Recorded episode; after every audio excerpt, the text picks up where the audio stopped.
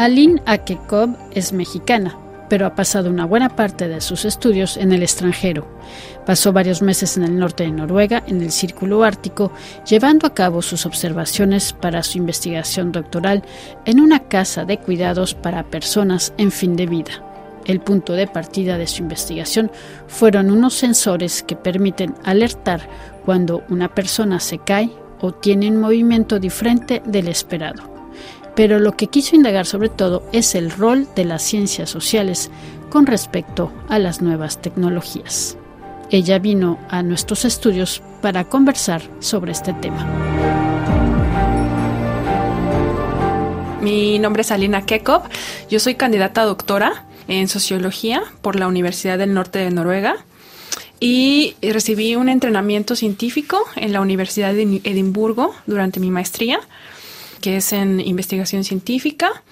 Y en México estudié eh, la licenciatura en comunicación humana y después la licenciatura en derecho en la, en la UNAM.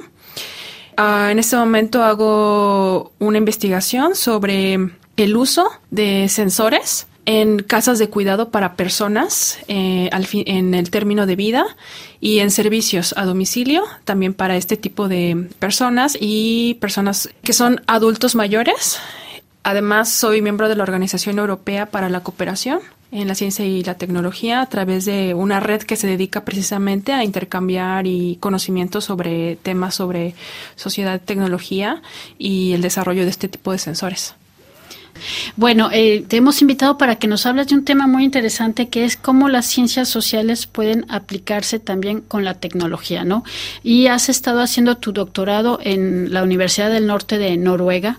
Si nos pudieras hablar un poco, pues sí, de cómo las ciencias sociales pueden intercambiar con la ciencia y, bueno, y con la tecnología e incluso con la salud. Sí, las ciencias sociales van a abordar a la tecnología. Generalmente cuando se habla de tecnología, eh, las personas ah, lo asocian con ingenierías, pero la ciencia social aporta un entendimiento que va más allá de un entendimiento meramente técnico, como lo es eh, en una ingeniería. Las ciencias sociales van a responder no solo si técnicamente es posible desarrollar un artefacto o algún sistema tecnológico, sino que las ciencias sociales van a hacer preguntas como ¿por qué se va a desarrollar? ¿Para qué se va a desarrollar? Y eh, al final de cuentas, la tecnología tiene un objeto, que es el ser humano. Y la sociología estudia seres humanos, o las ciencias sociales estudian seres humanos en grupos, comunidades de seres humanos. Entonces, la tecnología no es un objetivo en sí mismo, sino es un medio para una comunidad, una sociedad humana. Eh, las ciencias sociales son muy importantes en este momento que se vive de alto desarrollo tecnológico para responder estas preguntas que van más allá de un aspecto meramente técnico. Y en concreto, a ti te interesó unos dispositivos, ¿no? Una especie de sensores eh, si nos pudieras contar un poco qué fue lo que quisiste estudiar. Sí, en este momento Europa enfrenta un cambio demográfico en donde la mayor parte va a haber una gran parte de la población que va a ser adulta, adultos mayores. Entonces, la Comisión Europea y diversos países en Europa han puesto en marcha un plan de desarrollo de tecnologías para que las personas adultas mayores, en general, como un concepto general, puedan realizar eh, su vida cotidiana sin necesidad de tanta, mm, de tanta ayuda, que lo puedan hacer de forma independiente. Yo elegí de toda este, esta gama, es una gama muy amplia de tecnologías que se están desarrollando. Yo decidí observar el uso de un sensor de movimiento que puede mandar eh, alarmas si detecta alguna caída o cualquier tipo de movimiento. ¿Cómo se estaba usando este sensor en casas de cuidado que hay en Noruega y también en los servicios a domicilio de, este país? Sin embargo, al aplicar el método de las ciencias sociales, porque esto es lo, importante de, de, la aportación de las ciencias sociales a este campo, al aplicar el método antropológico que es la etnografía o que es eh, observación participante, cuando fui y fui parte de esta comunidad de trabajadores de la salud y trabajadores de cuidado en estos servicios en Noruega, cuando fui y fui parte de esto, bueno, me doy cuenta que las personas eh, con las que se está usando este, este sensor, pues son personas no tanto como adultas mayores, sino personas en fin de vida. La vida humana, entendida como un ciclo, como un proceso, tiene diversas etapas. Y yo observé que eh, esta, esta etapa, que sería el objeto de, de, o el contexto del uso de esta tecnología, es la etapa del el fin de vida. Entonces, bueno, sí inicié la investigación eh, por un, una curiosidad de por qué se está desarrollando, precisamente las preguntas de las ciencias sociales, por qué se está desarrollando este sensor, para qué y, qué efecto o qué, qué cambio, ya sea positivo o negativo, tendrá en esta o tuvo en esta comunidad de en este grupo de trabajadores de la salud y trabajadores de, cuidado, ¿no? Entonces, eso fue lo que estoy haciendo en mi, eso es lo que estoy haciendo en mi doctorado. ¿Mm? Entonces estos sensores se supone que, bueno, de manera teórica era como para que una persona mayor, si se cae o tuviera un accidente, se pudiera mm, como dar una alarma, ¿no? O sea, como que se supiera gracias a este sensor, ¿no? Pero lo que te diste cuenta es que el contexto era diferente, no eran personas mayores, sino personas ya en fin de vida y entonces eso cambia un poco quizás también el, el objetivo de estos de esta tecnología, ¿verdad? Sí, efectivamente, cambió, pues cambió diversas cosas durante la investigación. Tuve que mm, recurrir, tuve que buscar a diferentes teorías, el enfoque fue distinto.